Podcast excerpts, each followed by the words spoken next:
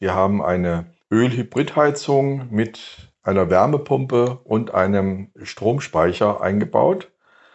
Wir sind bei Öl geblieben, weil einmal es hier bei uns kein Gas gibt. Die ersten Lösungen, die angeboten wurden, die waren alle elektrobasiert. Das konnte ich mir eben bei den Strompreisen, die wir haben, überhaupt nicht vorstellen. Ja. Future Fuels, ein Podcast über flüssige Energie für morgen.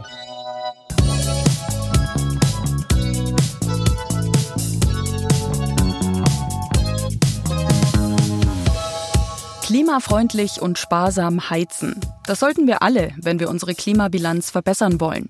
Denn die meisten CO2-Emissionen, die wir in unserem privaten Leben erzeugen, die stammen aus unseren Wohnungen. Sie entstehen vor allem beim Heizen und bei der Stromerzeugung. Rund 20 Millionen Menschen in Deutschland haben es warm dank einer Ölheizung. Der Anteil von Öl an der Wärmeerzeugung geht in den letzten Jahren langsam zurück. Millionen Haushalte haben aber kaum eine sinnvolle Alternative zum Öl. Vor allem in ländlichen Regionen gibt es oft keinen Gasanschluss oder keine Fernwärme.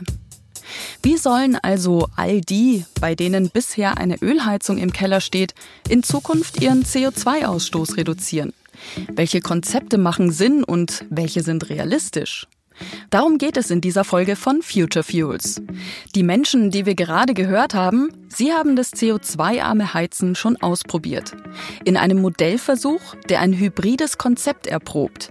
Vorhandene Ölheizungen werden Schritt für Schritt CO2-ärmer und sparsamer. Mit moderner Heiztechnik, mit erneuerbaren Energien, zum Beispiel aus einer Solaranlage und mit synthetischen Brennstoffen. Future Fuels ist ein Podcast des IWO-Instituts für Wärme- und Öltechnik. Ich bin Schlien Schürmann und ich freue mich, dass Sie zuhören. Wir leben in einem 70 Jahre alten Haus auf dem Land und möchten trotzdem unseren Beitrag zum Klimaschutz leisten. Deshalb haben wir unser Gebäude so gut wie möglich energetisch saniert. Also neue Türen und Fenster, Fassadendämmung, Keller- und Dachbodendämmung, Unsere alte Ölheizung haben wir durch ein Brennwertgerät ersetzt. Einziger Wermutstropfen, die Ölverbrennung. Deshalb waren wir begeistert, von alternativen Brennstoffen zu hören. Und dann war die Idee, dieses treibhausreduzierte Heizöl zu verwenden, eine sehr spannende und eine tolle Idee, die wir einfach mal ausprobiert haben und die tatsächlich ermittelten CO2-Reduktionen haben gezeigt, dass man also mit diesem Öl deutlich, deutlich den Schadstoffausstoß vermindern kann und damit also doch erheblich ökologisch sich mit positiv betätigt. Also der Klimaschutzaspekt ist für mich aus zwei Gründen wichtig. Einerseits natürlich, weil das eine Frage ist, die die ganze Menschheit betrifft. Und von daher ist das ein Thema, dem man einfach nicht aus dem Weg gehen kann. Dem muss man sich in irgendeiner Weise stellen. Mir war der Klimaschutz schon immer wichtig. Erfahrungen aus einem Modellversuch mit hybrider Heiztechnik, die den CO2-Ausstoß deutlich senken kann. Mein Interviewgast heute ist Christian Halper. Er leitet mehrere dieser Modellversuche im Auftrag des IWO. Grüße, Herr Halper. Können Sie uns vielleicht in kurzen Worten erklären, um was genau es da geht? Ja, bei dem Modellversuch, den wir äh, in äh, typischen Ein- und Zweifamilienhäusern durchgeführt haben, ging es um die Wärmeversorgung dieser Ein- und Zweifamilienhäuser.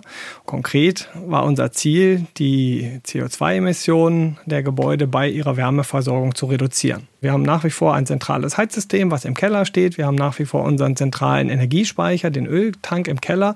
Und das, was wir jetzt verändert haben in diesem Modellversuch, war eben der Brennstoff, der in diesem Öltank, in diesem Energievorrat im Keller gelagert ist. Wie ist denn so das Feedback der Teilnehmer an Ihrem Modellversuch gewesen? Wie stehen die denn aktuell zum Thema Heizen mit Öl? Ja, ich glaube, es machen sich ähm, heute alle Menschen Gedanken darüber, wie sie zum Klimaschutz beitragen können.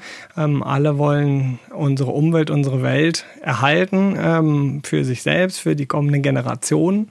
Und ähm, ich glaube, dieses, dieser Wunsch, äh, CO2-Emissionen einzusparen und damit zu diesen Klimaschutzzielen beizutragen, der, der ist nahezu bei allen Menschen vorhanden.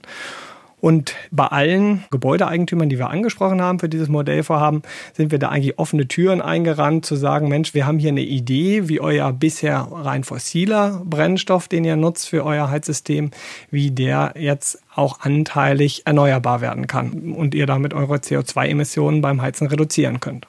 Ich glaube, dass es bei vielen Menschen, die, die heute mit einem Heizsystem ähm, ihr Haus erwärmen, was, was auf einen fossilen Energieträger setzt, das kann Öl sein, das ist aber bei Gas genauso, dass da schon ein Stück weit ein schlechtes Gewissen da ist oder zumindest dieser Wunsch, Mensch, ähm, wie, wie könnte ich das denn zukünftig ändern? Ne? Ja, was kann ich tun, damit diese CO2-Emissionen geringer werden? Das heißt ja auch, dass das Ganze mit modernerer Technik ausgestattet werden muss, oder? Das ist äh, eine interessante Frage. Häufig ist es ja so, wenn ich, wenn ich da was tun will, um etwas ändern zu können, komplett neue Technik brauche. In unserem Fall ist es allerdings so, dass nach allem, was wir jetzt aus der Forschung wissen und auch aus unserem äh, Modellvorhaben, die wir betreiben, dass es sehr wohl möglich sein wird, mit der heutigen Gerätetechnologie, also sprich äh, ein Ölbrennwertgerät, das ist ein Heizgerät, was in einen flüssigen ähm, Energieträger einsetzen kann und damit Wärme erzeugen kann, dass die Geräte, die heute das, das bisher bekannte klassische Heizöl nutzen können, dass die auch künftige flüssige Energieträger nutzen können, die dann eben mit geringeren oder sogar ohne CO2-Emissionen Wärme erzeugen können. Also sprich, das, das Heizgerät selbst, was jetzt diesen flüssigen Brennstoff umwandelt in Wärme, das das wird man weiter nutzen können. Das heißt, wer heute in ein solches neues Gerät investiert, der wird das auch künftig nutzen können. Das, was sich ändern wird, ist der Brennstoff. Und diese Veränderung beim Brennstoff wird aber in einer Art erfolgen, dass er mit dem heutigen Gerät nach wie vor genutzt werden kann. Verfolgt man die Politik oder liest man die Schlagzeilen in den Medien, gibt es ja eventuell auf absehbare Zeit gar keine Ölheizung mehr. Ist das tatsächlich so ein Auslaufmodell? Ich glaube, so wie wir, wie sie heute wahrgenommen wird bei den Menschen, also dieser Begriff Ölheizung und das, was die Menschen damit verbinden, da kann ich mir tatsächlich vorstellen, dass es das zukünftig nicht mehr geben wird. Aber ich, ich glaube schon, dass es zukünftig immer noch Heizsysteme geben wird, die ähm, ihren, ihre Energie, die sie benötigen, um ein Haus zu erwärmen, um für warmes Wasser zu sorgen, ähm, die dort auf einen flüssigen Energieträger setzen. Vielleicht nennt man das dann nicht mehr Ölheizung. Und es, es wird sicherlich auch dieser, dieser Energieträger, den ich dort einsetze, der wird sicherlich auch im Laufe der Jahre immer weniger aus fossilen Quellen stammen und immer stärker aus erneuerbaren Quellen stammen. Aber ich glaube, das, was erhalten bleibt, ist eben diese Idee, einen flüssigen Energieträger einzusetzen, weil, weil das ein sehr, sehr guter Energiespeicher ist, ein sehr bewährter Energiespeicher ist. Müssen wir im Grunde komplett weg vom Erdöl? Langfristig ist das so, genau. Also die, wenn man sich die energiepolitischen Ziele anschaut und die Emissionsminderungen, die man braucht, dann wird das so sein im Jahr 2050, dass dann die flüssigen Energieträger, die dann zum Einsatz kommen, ähm, dass das keine fossilen Energieträger mehr sein können. Wie dieser Abschied vom Heizöl aussehen soll, davon hat die Regierungskoalition in Deutschland eine ziemlich genaue Vorstellung.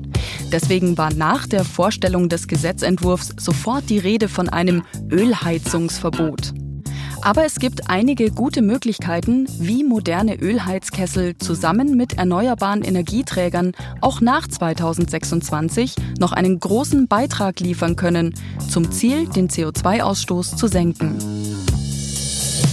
Herr Halper, wenn von diesem Ölheizungsverbot die Rede ist, vielleicht können Sie uns kurz erklären, was ist denn genau erlaubt und was ist verboten? Ich glaube, da kommt wieder das zum Tragen, was wir eingangs schon angesprochen haben, dass heute, wenn man über Heizsysteme spricht, dass, dass häufig das Thema Brennstoff und Heizgerät immer als Einheit gesehen wird, was es aber gar nicht zwangsläufig ist. Und wenn in den Medien heute im Zusammenhang mit dem Gebäudeenergiegesetz von einem Ölheizungsverbot gesprochen wird, dann meint man genau genommen eigentlich, dass, dass man zunehmend weniger fossile Energieträger einsetzt, um die Gebäude mit Energie zu versorgen.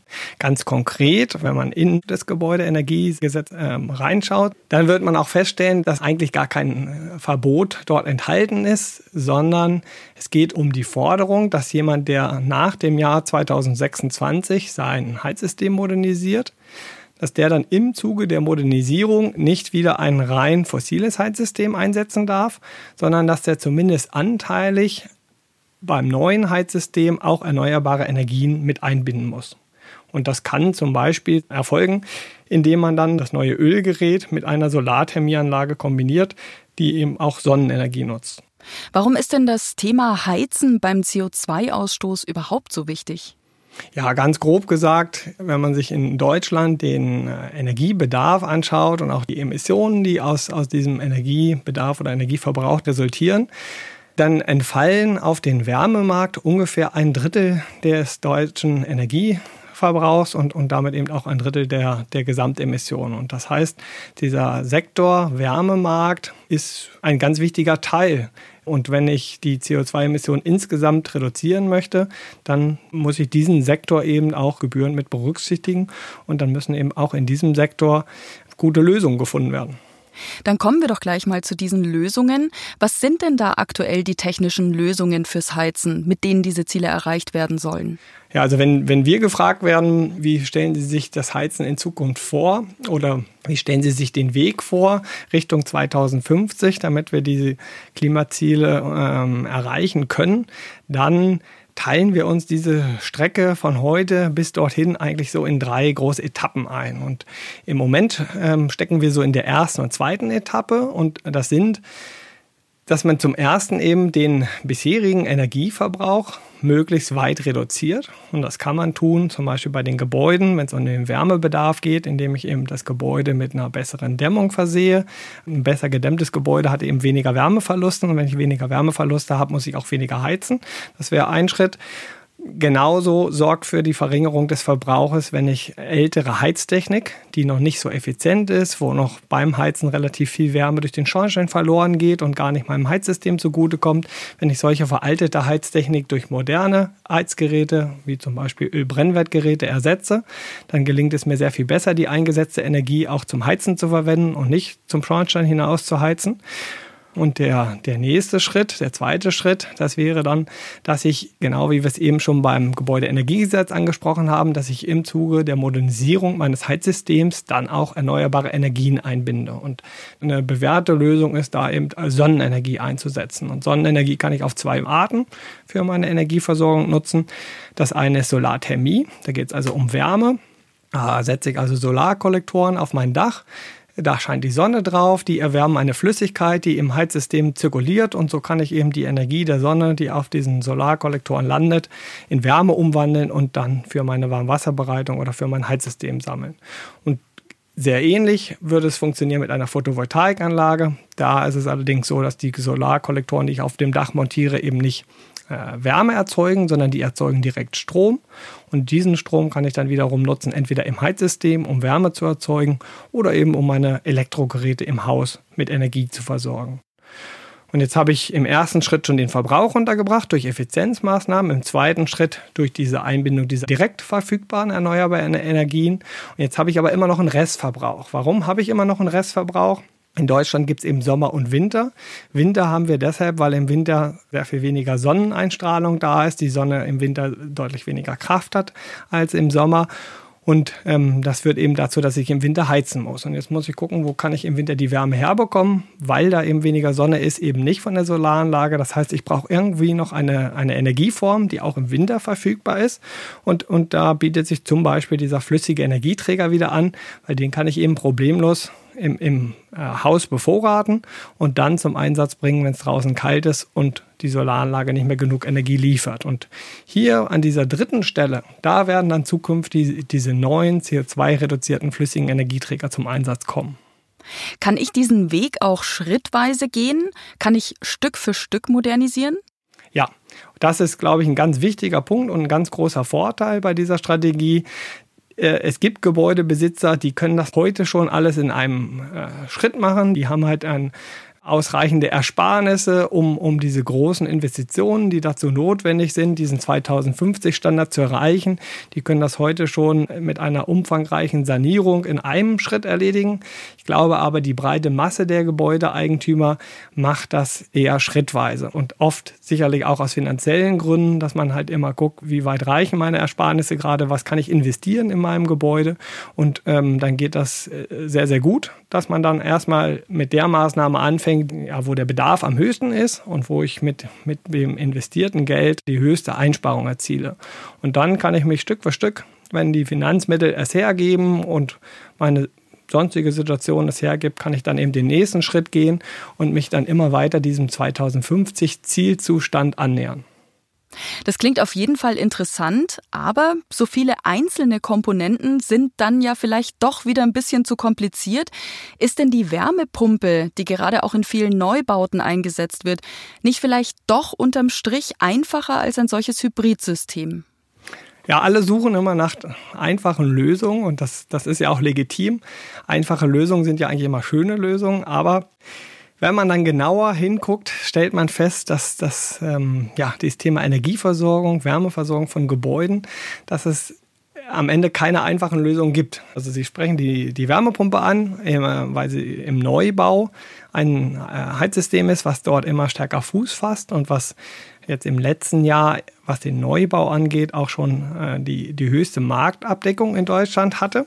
Im, Im, Neubau habe ich schon einen Dämmstandard, der quasi dem entspricht, was wir auch in 2050 brauchen. Ich habe also sehr, sehr gut eingepackte Gebäude, die nur noch einen sehr geringen Wärmebedarf überhaupt haben. Das heißt, ich muss da nur noch sehr wenig zuheizen.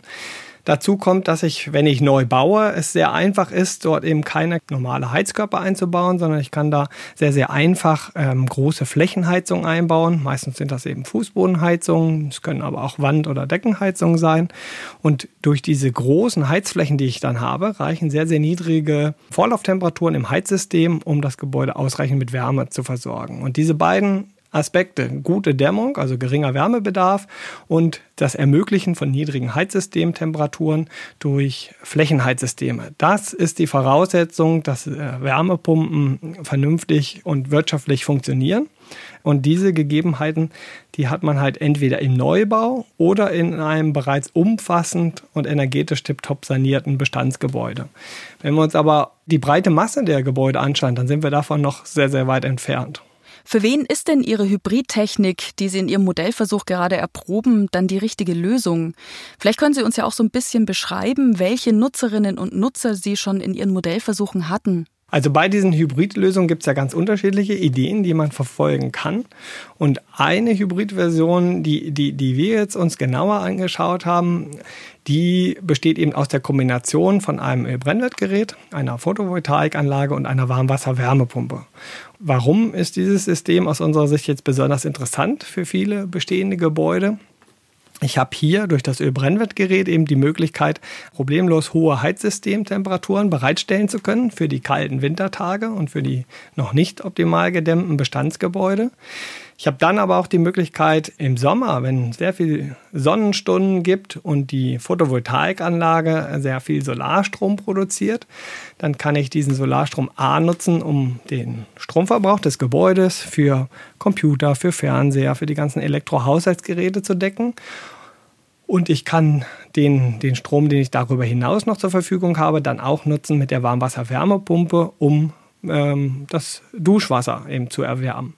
Und Dadurch, dass dieses System technisch vergleichsweise sehr einfach ist, einfacher technischer robuster Aufbau, lässt es sich einfach installieren, ist ähm, kostengünstig von den Investitionskosten und macht sich dann eben auch entsprechend schnell bezahlt. Und was halt sehr, sehr gut passt, wir können in diesem System den Photovoltaikstrom zur Warmwasserbereitung nutzen. 70 bis 80 Prozent des Solarstromertrags erzielt man in den sechs Sommermonaten und nur 20 bis 30 Prozent in den kalten Monaten. Und das führt dazu, dass der Solarstrom, den ich in, bei uns im Winterhalbjahr produzieren kann, der reicht gerade so aus, um meine typischen Elektrohaushaltsgeräte damit zu versorgen. Ähm, da bleibt aber nichts mehr zum Heizen über. Und deswegen haben wir uns bei unserem Hybridsystem für diese Variante entschieden, die den überschüssigen Solarstrom für die Warmwasserbereitung nutzt.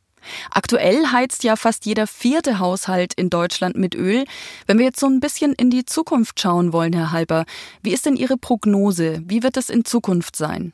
Na, ich glaube, dass die Gebäudebesitzer, die heute mit Öl heizen, diesen Dreiklang, den wir eingangs vorgestellt haben, Verringerung des Energiebedarfs, zunehmend direkt verfügbare erneuerbare Energien einbinden, wie die Solarthermie, wie die Photovoltaik und dann eben im letzten Schritt den verbleibenden Brennstoffbedarf zunehmend mit erneuerbaren CO2-reduzierten flüssigen Brennstoffen abzudecken. Ich denke, dass, dass die Gebäudebesitzer mehr und mehr auf diesen Weg einschwenken werden und dass der, der Druck, jetzt die ersten Schritte zu gehen, ähm, der, der wird immer höher, auch zum Beispiel durch das Gebäudeenergiegesetz.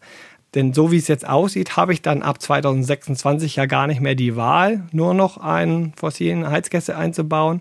Wir sehen aber auch Deutschland als Gesamtes oder auch Europa als Gesamtes, hm, wenn man sich anguckt, was haben wir für einen Energiebedarf und, und wie kann dieser Energiebedarf gedeckt werden.